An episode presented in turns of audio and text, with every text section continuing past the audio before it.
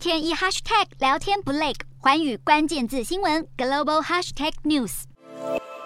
乌俄战争已演变成西方民主国家与俄罗斯之间的持久战。立陶宛政府在当地时间十一日宣布，进一步扩大对俄罗斯位于波罗的海的飞地加里宁格勒的铁路运输限制，开始禁止水泥、木材、酒精等货品在俄国与加里宁格勒之间运输。事实上，这也是西方国家对俄制裁的一大关键措施。对此，克里姆林宫回应表示，普丁与白俄罗斯总统卢卡申科正在讨论如何联合反制立陶宛的禁运令，而俄国自从六月底开始就不断对立陶宛释出警告，要求立国政府解除禁运令，否则将采取严厉的报复行动。西方国家在扩大对俄制裁的同时，也紧密监控俄军动向。根据美国政府情报，伊朗正准备提供俄罗斯大规模的军事援助，因为俄军在这场已经持续了四个多月的战争中消耗不少战力。而苏利文也提到，美乌两国政府持续讨论如何抵御俄军攻势。他强调，美国的战略目标是让乌军在战场上尽可能取得优势地位，更有利于未来的外交谈判。